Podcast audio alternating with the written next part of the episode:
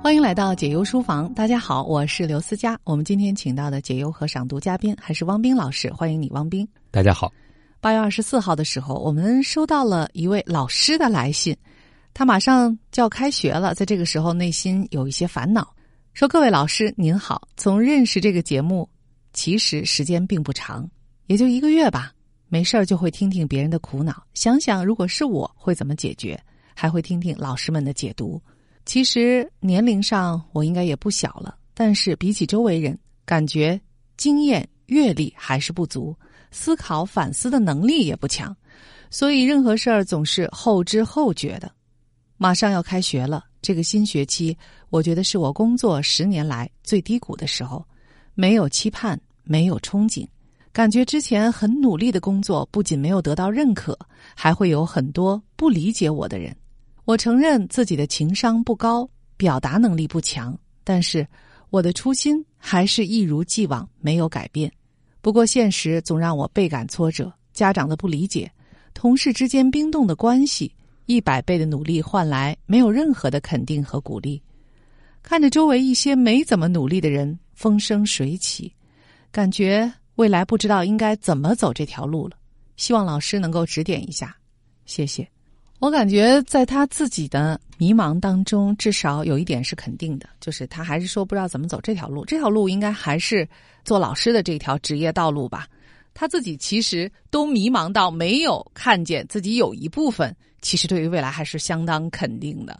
这在这个动荡的这个时期啊，在我们这个社会其实也面临着一些转换的时期，其实这已经很难得了。但这位朋友内心有一点慌乱啊，所以没有发现。这个可以锚定自己未来方向的一个锚，来问问王斌老师。嗯，我觉得这位朋友的痛苦呢，可能就在于一方面呢，决定自己要坚持这样的职业路径；另外一方面呢，在坚持当中又没有收获足够的反馈，就好像一个人在跑一场非常漫长而艰难的马拉松，一路呢没有一个人为他叫好、为他鼓掌、激励他前行，于是就会觉得虽然还要跑下去，但是越跑越有一种。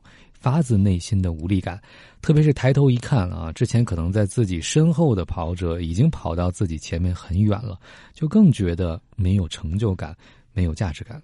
其实，我想，如果说到这儿的话呢，不知道这位朋友有没有想过啊？就像刚才思佳所指出来的，你有没有先欣赏到自己的不容易？周围有这么多的人不理解，你也没有获得足够的反馈和大家的支持，但你依然努力的在往前跑，这一点就非常非常的不容易。所以。当你觉得啊，付出了一百倍的努力依然没有回报的时候，如果你真的是走在了自己相当确定的这条道路上，那我觉得这本身也是一种回报。当然，你要求的可能是就是像周围的那些人一样风生水起。不过，在刚才我们开始节目之前啊，汪明和我我们两个人也讨论了一下，就是我们日常生活当中这种不经意的比较是否是有道理的。啊，它存在的逻辑是什么？因为我们只是以人生的断面啊，这一秒按下了快门，拍了一张照片，定格了，然后我们来比较一下。但是，人生从来没有真正意义上的定格，人生一直是在不停的流动着、转换着。你不知道这些现在似乎风生水起的人，他过去是怎样的，未来是怎样的，明天是怎样，下个月是怎样的，都不知道。所以，以这种瞬间的。这种定格来进行比较，这有意义吗？话说回来啊，那你所说的一百倍的努力为自己定的目标，这个目标又是从何而来呢？你享受你为目标而奋斗的这个过程吗？今天我们要和你分享的一本书的内容就是《幸福多了百分之四十》。这本书的作者是美国的索尼娅·柳伯米尔斯基，由文翠翻译，华东师范大学出版社出版。一九三二年，澳大利亚精神病学家沃尔夫听过众多生活没有目标的人诉苦之后，用这样一段话总结了他的幸福哲学：如果你观察一个幸福的人的生活，你会发现，他或在造一艘小船，或在谱一曲交响乐，或在悉心教育自己的孩子，或在花园中照看大丽花，或在戈壁滩上耐心寻找恐龙蛋。沃尔夫说的没错。生活有目标，不管是学习一门手工艺，还是换一行工作，或是培养有道德的孩子的人，比那些没有确切目标和梦想的人要幸福得多。找到一个幸福的人，你就会看到一项正在进行中的工程。有的人致力于工作，有的人更重视家庭、社会交往和精神生活。为目标而奋斗的过程给人带来的幸福，丝毫不亚于目标的实现带给人的幸福。有很多实例告诉人们，当一个人多年夙愿一朝实现时，他的心里会感受到巨大的失落。例如，著名指挥家萨洛尼曾经帮助建设两项举世瞩目的工程，一项是沃尔特迪士尼音乐厅，另一项是洛杉矶音乐厅。他花了整整十年的时间参与这两项无与伦比的建筑。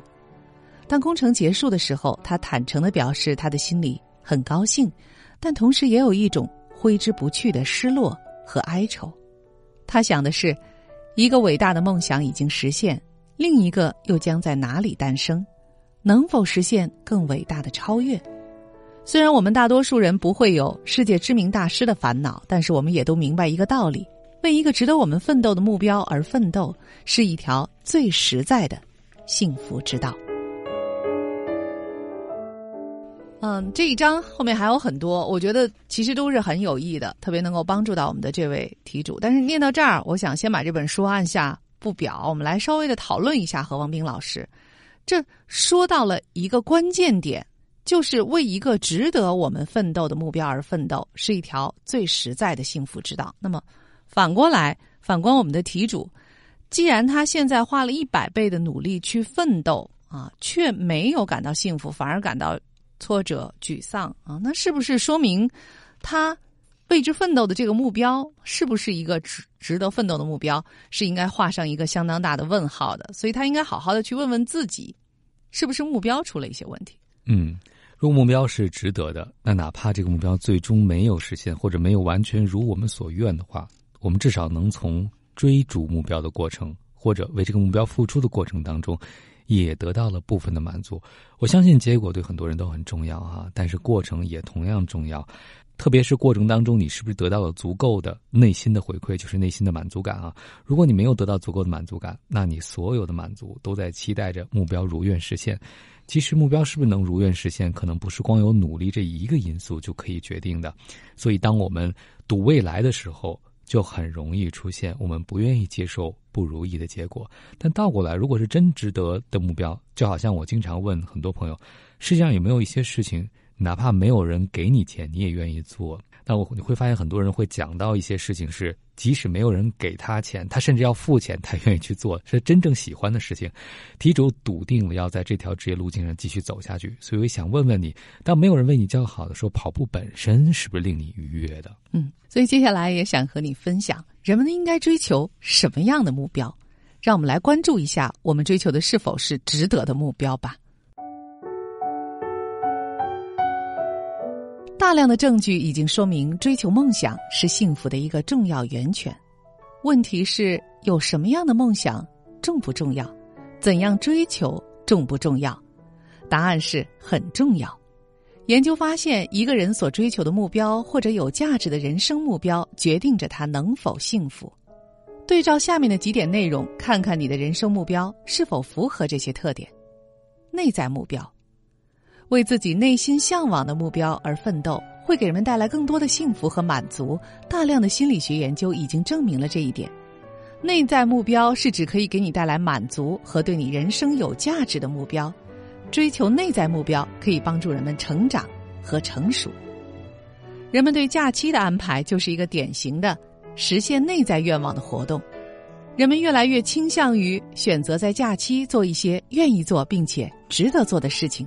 比如，到罗马去学习建筑，参与建造人类家园小屋，进行三项全能训练，当一名实习生学习酒厂管理等等。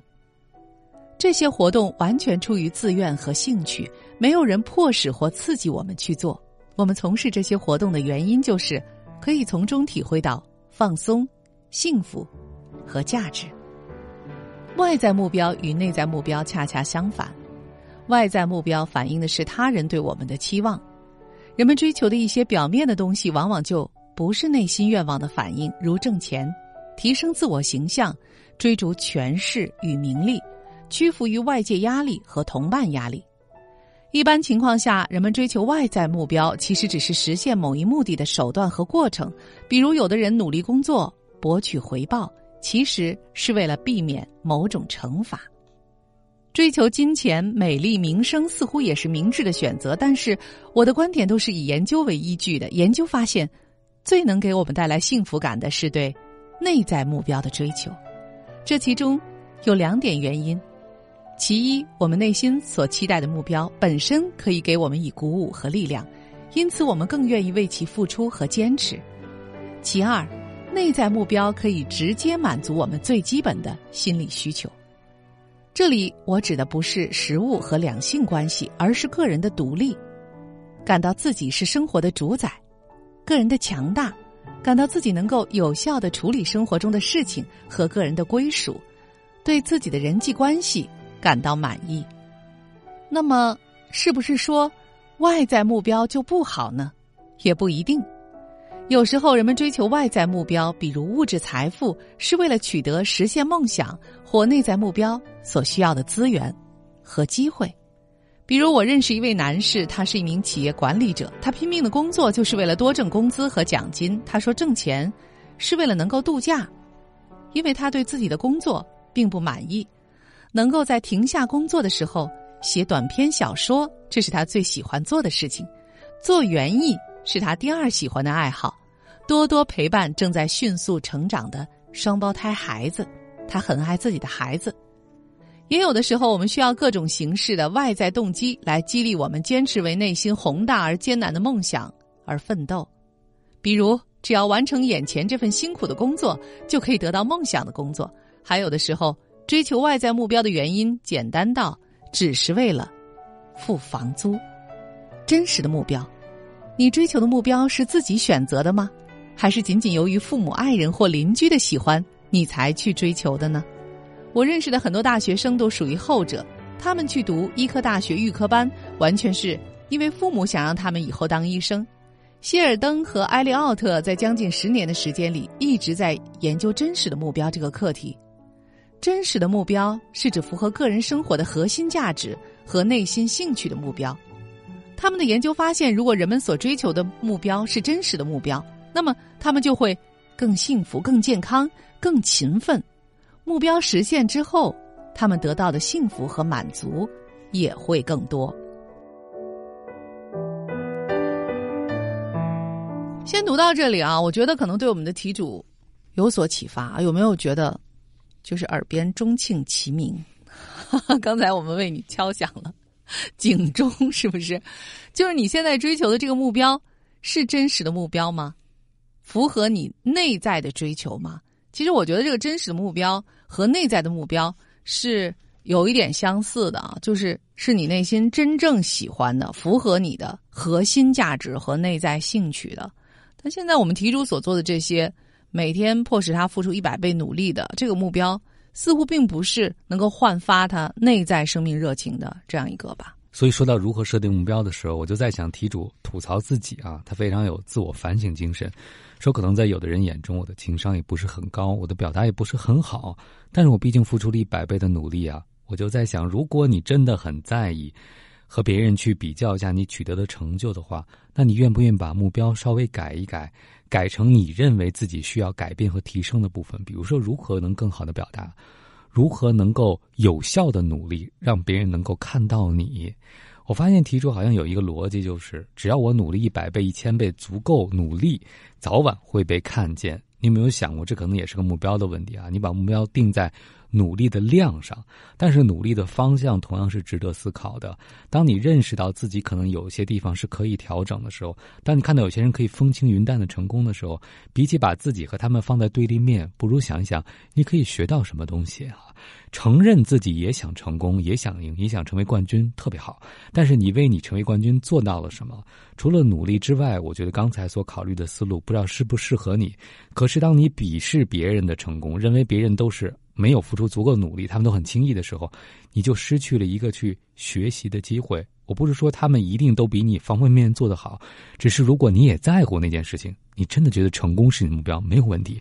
那下面一步就是如何才能帮助自己成功？而且在哪里成功啊？这就是刚才汪明老师所说的，你走的这个方向对不对？我想你一定知道啊，或者是看过斯皮尔伯格的《战马》这部电影。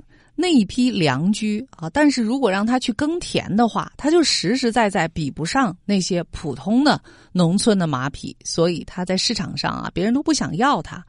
这个马一看这体格就不是拉犁耕田用的，但是你如果让他去奔跑的话，那他是像风一样的那样一个存在，是神一般的存在，是汽车都赶不上的。所以，到底是不是一个人才，要看是不是用对了地方。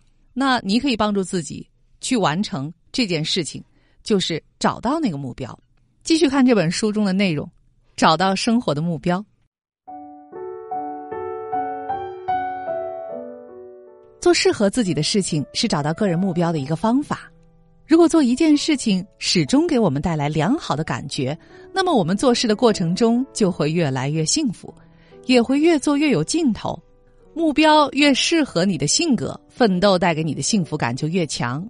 例如，你如果是一个性格外向的人，那么追求与社会交往有关的目标，你可能会做得很棒。如果你是一个乐于控制的人，你也许希望做一件可以发挥你的领导才能的事情。如果你一贯热心助人，那么你就应该选择一件可以让你照顾他人的事情来做。如果你喜欢竞争和成就，那就要找一件。可以满足你成功愿望的事情来做，比如赢取运动锦标赛的桂冠，或者成为单位的工作模范。确定最适合你的目标，要求你对自己有正确的了解，同时你的情商也要达到一定的水平，才能做出明智的判断。如果你很清楚的知道自己的价值观、喜好和期望，你就很容易找到适合你的事情或人生目标。但是如果你对自己并不了解，那么，当你在为某一目标而努力的时候，你就应该问问自己，是不是在做真实的自己？比如，当你创作歌曲时，当你与孩子嬉戏时，当你讲笑话时，当你学习有关全球变暖的知识时，你的感觉是什么？你是超越了理想中的自己，还是远远没有达到理想中的自己呢？我觉得，刚才我们分享的这些章节的内容。也许会对我们的题主重新设定自己的人生的这种体系啊，去寻找自己的目标，会有一点点的帮助吧。现在可能不是他自己的努力出了问题，甚至也不是运气的问题，而是他自己是否愿意去做真实的自己，允许真实的自己出来，勇挑生活的重担。王斌老师。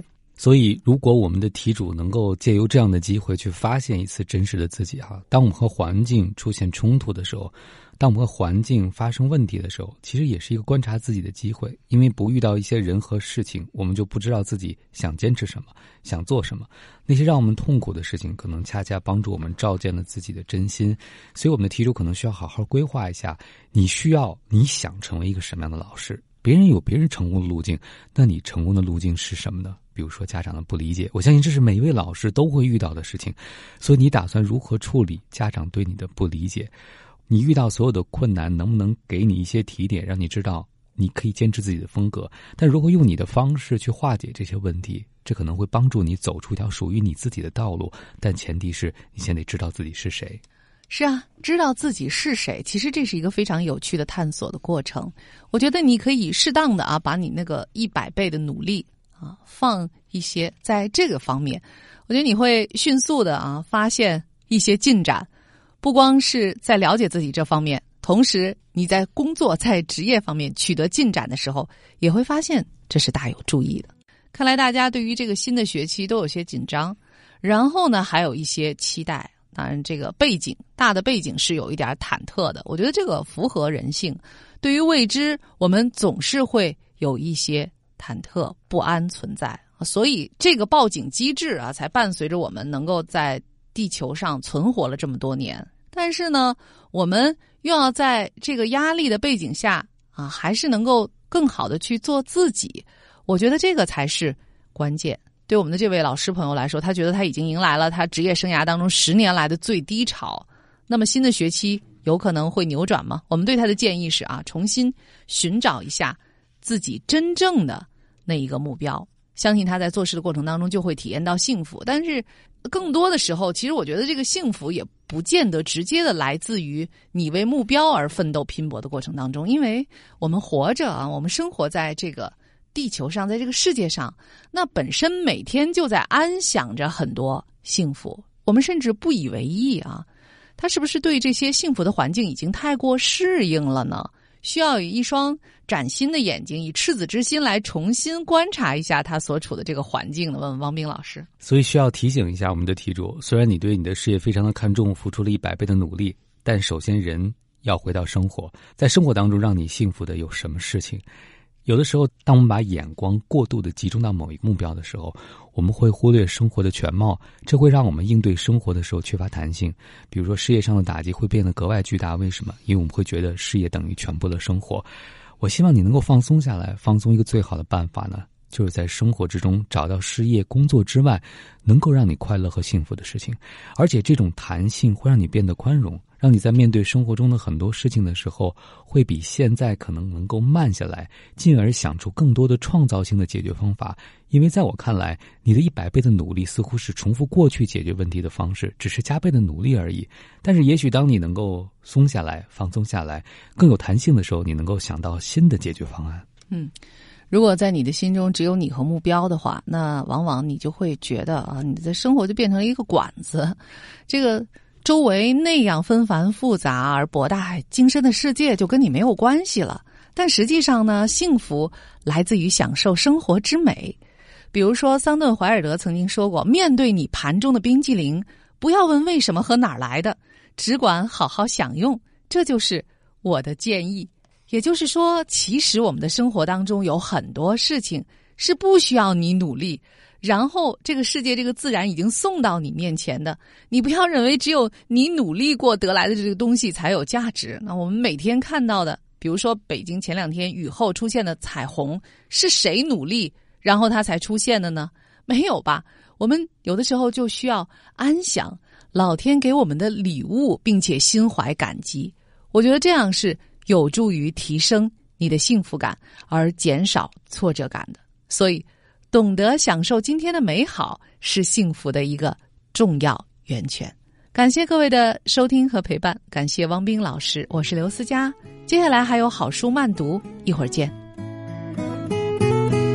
解忧书房，听见万物，疗愈忧伤。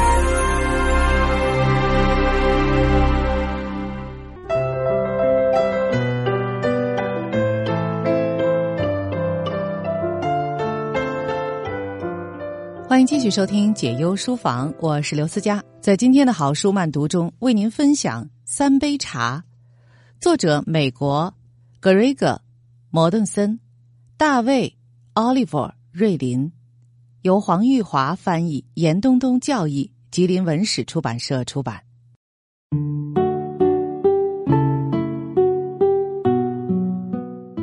敬上一杯茶，你是一个陌生人。再奉第二杯，你是我们的朋友；第三杯茶，你是我的家人。我将用生命来保护你。一个人，一个心愿，一段辛苦漫长的旅程，许许多多人的爱心，一个美丽的承诺，终于兑现。摩顿森把一次旅行化作了一个生命的承诺。从而改变了他在路途中所遇见的人的命运，并通过文字将看似不相干的人拉在一起，娓娓道来。他朴素的心便很快让你跳进三杯茶的友情世界里去，令你也嗅到茶的清幽香味儿。他教晓我们爱是怎么一回事儿，因为有了爱，他才在黑暗中看见星辰。这是一趟非比寻常的旅程，在这旅程上，不仅有他的脚步，也可以有你我的脚步。我们愿意与摩顿森一起结伴同行吗？对很少知道中亚生活的人们来说，这是扣人心弦的第一手报道。三杯茶就是那个有关承诺的故事。一个人，一个承诺，一段辛苦漫长的旅程，许许多多人的爱心，一个美丽的承诺，终于实践。故事的后来的确是美好结局。在过去的十几年内，摩顿森总共在巴基斯坦、阿富汗及喜马拉雅山区盖了不止一所，而是六十余所学校，特别是能让女孩子上学的学校。如果您也被这个承诺故事感动，请将这本书推荐给您的学校、图书馆、朋友吧。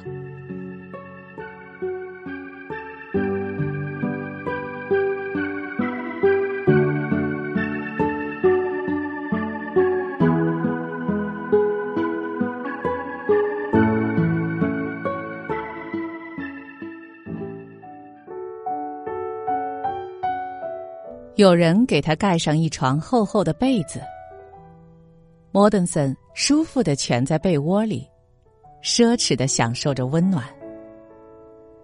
从春天以来，他这还是头一回睡在室内。借着壁炉昏暗的炭火，他看到了好几个正在睡觉的身影。鼾声来自房间的各个角落，此起彼伏的响。他翻个身，也加入了合奏。再次醒来时，房间里只剩下他一个人。天花板上的方窗透着蓝色的天光。哈吉的妻子沙奇娜见他醒了，给他端来一杯拉稀，也就是酸奶，一块刚烤好的恰巴蒂，薄煎饼和一杯甜茶。她是第一位接近莫顿森的巴尔蒂女性。莫顿森觉得沙奇娜有着他见过的最和蔼可亲的面容。皱纹的线条表明，笑纹常年在他嘴角和眼角驻扎，而且持续延伸，直到占满整个脸庞。他把长发精心编成藏族妇女传统的辫子发饰。头戴镶有珠饰、贝壳和古钱的羊毛帽，乌尔德瓦。沙奇娜站在一旁等待莫顿森品尝早餐。他咬下一口热腾腾的恰巴蒂，然后把它浸到拉稀里，狼吞虎咽扫光眼前的食物，再将甜茶一饮下肚。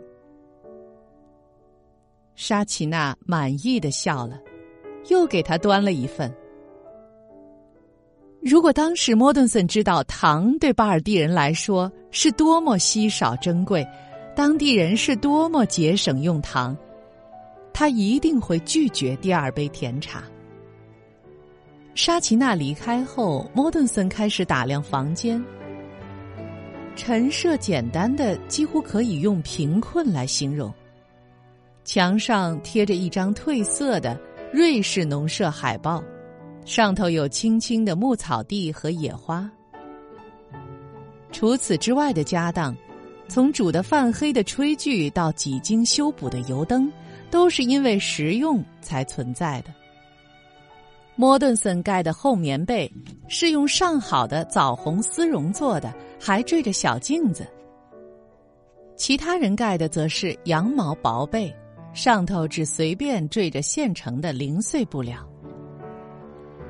哈吉阿里一家显然把最好的东西让给他这个外人用了。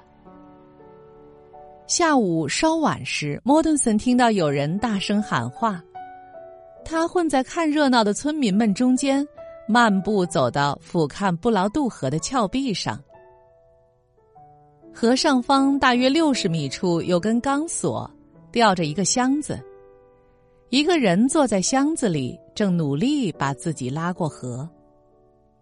与沿着河往上走，然后再过桥相比，这种过河方式能节省大半天时间，但如果失手坠落，代价就是必死无疑。箱子来到峡谷中央时，莫顿森认出那人正是穆扎佛。他窝在窄小的缆车里，身下是莫顿森再熟悉不过的巨大背包。所谓的缆车，不过是个用碎木片拼成的小箱子。这一次，莫顿森对莫扎福的拍背礼早有准备，他忍住了没有咳嗽。莫扎福退了两步，上下打量着他，眼睛潮湿了，举手朝天喊着：“安拉胡埃克拜尔！”然后用力抖动双手，仿佛真主赐下的珍馐已经在他脚边堆起。他们到哈吉家中享用必安购烤鸡大餐，烤鸡肉又硬又老，就像。饲养这些家禽的巴尔蒂人一样结实。用餐过程中，莫顿森才知道，穆扎福的名气已经响遍喀拉昆仑山脉。三十多年来，他是这一地区最好的高山向导之一，见多识广，成就显赫。这其中包括跟着美国登山队在一九六零年首登加舒尔布鲁木峰。但让莫顿森印象最深刻的是他的谦虚。他们同行期间，穆扎福对自己的这些成就只字未提。莫顿森郑重的交给穆扎福三千卢比，这远比他承诺的要多，并且答应等自己完全康复后，一定去拜访他的村庄。当时，他完全没料到，接下来的十年。穆扎福将一直停留在他的生命中，用他那双带他避开雪崩与断崖的坚定臂膀，引导他穿越人生中的一道道艰难险阻。莫顿森和穆扎佛再次上路，与达斯尼会合，然后搭上吉普车，开始前往斯卡都的漫长旅程。饱餐一顿。在一家叫做乔格里的汽车旅馆酣睡一晚，享受平凡生活的快乐后，莫顿森却觉得有一种力量牵引着他，要他回到喀拉昆仑山脉。他觉得自己在科尔菲找到了最珍贵的东西，于是不久后，又搭车返回了科尔菲。住在哈吉家时，莫顿森养成了一个习惯。每天早晚，他都会在科尔菲周围散步，身边跟着一群孩子，抢着牵他的手。这个沙漠绿洲般的小山村，让他体会到在岩石遍布的荒凉山区求生的艰难，尤其是全凭人力挖出的上百条渠道。这些沟渠将融化的雪水导引到田地和果园，令他惊叹不已。走出巴托罗冰川，脱离险境，摩顿森才意识到自己能活下来，有多么不容易。他已经变得无比虚弱，几乎没办法沿着蜿蜒的山路走到河边。